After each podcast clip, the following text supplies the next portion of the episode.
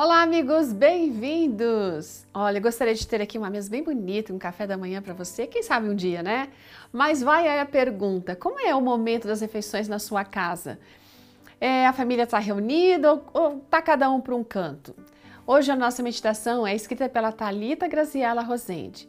Ela é graduada em gastronomia e atualmente ela estuda letras. É casada e tem uma filha mas ela vem aqui contando que ela ama fazer as refeições, mas sim, longe da televisão.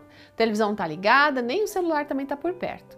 E o marido dela, que trabalha próximo à casa deles, quase todos os dias pode ali almoçar e jantar, né? E eles estão juntos, isso é bom demais. E ela se sente privilegiada em poder fazer essas refeições com ele, mas nem sempre é assim, não é verdade? Agora, um dos benefícios de a gente poder fazer as refeições com a família é que o tempo disponível que ali se é proporcionado é excelente para a gente compartilhar as coisas que a gente vivenciou no dia, para a gente transmitir ideias, valores, né? Sem contar que os laços são fortificados.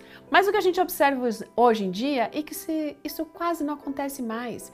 E mesmo quando as pessoas estão fisicamente juntas, os celulares acabam distanciando as pessoas, a televisão separa os cônjuges.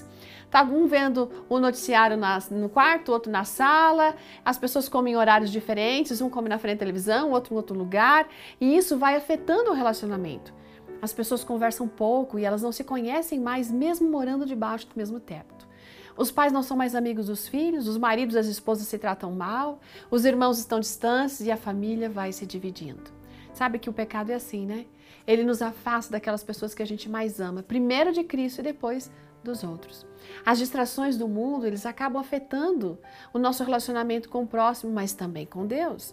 A gente passa em média de 6 a 7 anos da nossa vida comendo. Você sabia disso? mas a gente gasta nas redes sociais, verificando e-mails, assistindo vídeos e, e tudo mais, quanto tempo? A gente gasta tempo se distraindo, né? E perde, às vezes, muitas oportunidades de sentar para ter momentos de qualidade com as pessoas que a gente ama. Será que você tem sentado e dividido as refeições com seu esposo, com seus filhos, com sua esposa, com seus amigos? Olha, nunca é tarde para começar ou recomeçar. Comece a fazer isso hoje. Prepare uma mesa bem bonita com as coisas que você tem na sua casa, guardanapos, talheres, aquela comida saborosa. Desliga o celular, desliga a televisão. Ora e convida o Senhor para que possa se assentar com vocês ali. Vocês nunca estarão sozinhos. Preparem essa mesa que Jesus vai estar, sem dúvida, ali ao lado de vocês.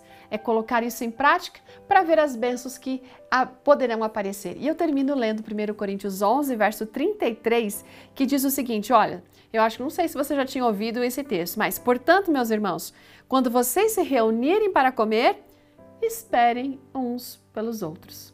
Legal, né? Ótimo dia e curta esse momento em família. Tchau!